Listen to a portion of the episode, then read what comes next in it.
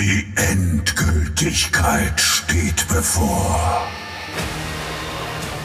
Mordekaiser ist ein brutaler Kriegsfürst aus einer längst vergangenen Epoche, der zweimal ums Leben gebracht sowie dreimal wiedergeboren wurde und mit seinen nekromantischen Zauberkräften Seelen in ewige Knechtschaft zwingt.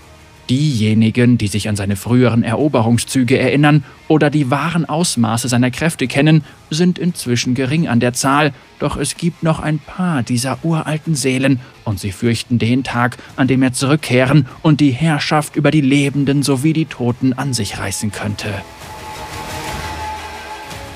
Mordekaiser nimmt im Spiel die Rolle des Kämpfers ein, und das ist seine Hintergrundgeschichte. Schwächlinge kauern im Licht. Ich bringe ewige Finsternis. Mordekaiser, der eiserne Albtraum. Vor langer Zeit wütete der wilde Kriegsfürst San Usal in der Wildnis des Nordens.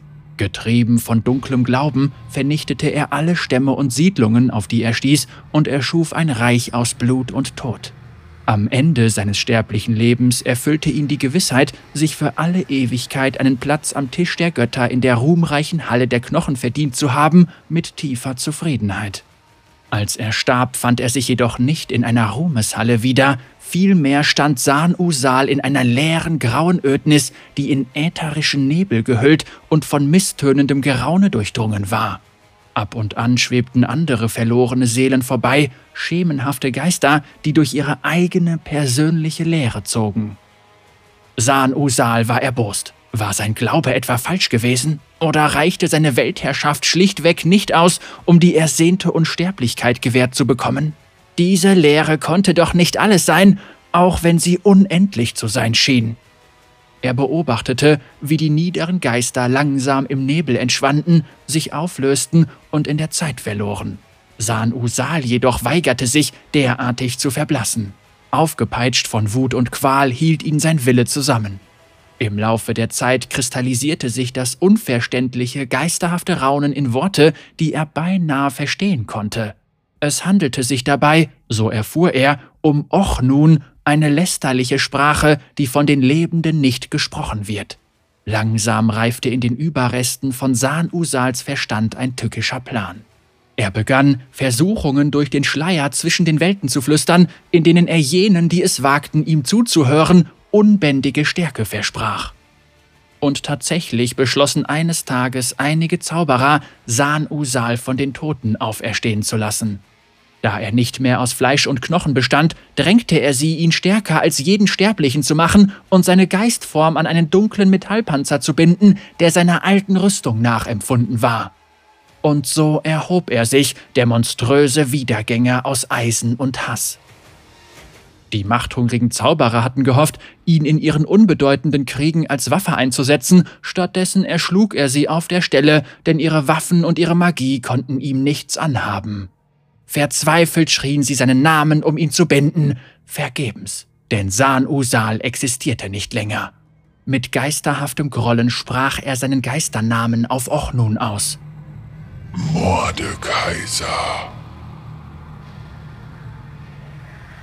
Damit begann seine zweite Eroberung der sterblichen Welt. Nach wie vor wollte er hoch hinaus, doch nun verfügte er über nekromantische Zauberkräfte, von denen er nicht einmal zu träumen gewagt hätte. Aus den angstvollen, zerstreuten Seelen der Zauberer schmiedete sich Mordekaiser, der Kaiser des Todes, eine würdige Waffe, seinen brutalen Streitkolben Nachtgrauen und übernahm die Kontrolle über die Armee, die sie aufgestellt hatten. Für seine Feinde schien es ihm ausschließlich um Massaker und Zerstörung zu gehen, ganze Generationen gingen während seiner erbarmungslosen Feldzüge zugrunde, doch Mordekaiser verfolgte einen größeren Plan. Er errichtete in der Mitte seines Reichs die unsterbliche Bastion. Die meisten hielten sie lediglich für sein Machtzentrum, einige jedoch kamen ihren verborgenen Geheimnissen auf die Spur.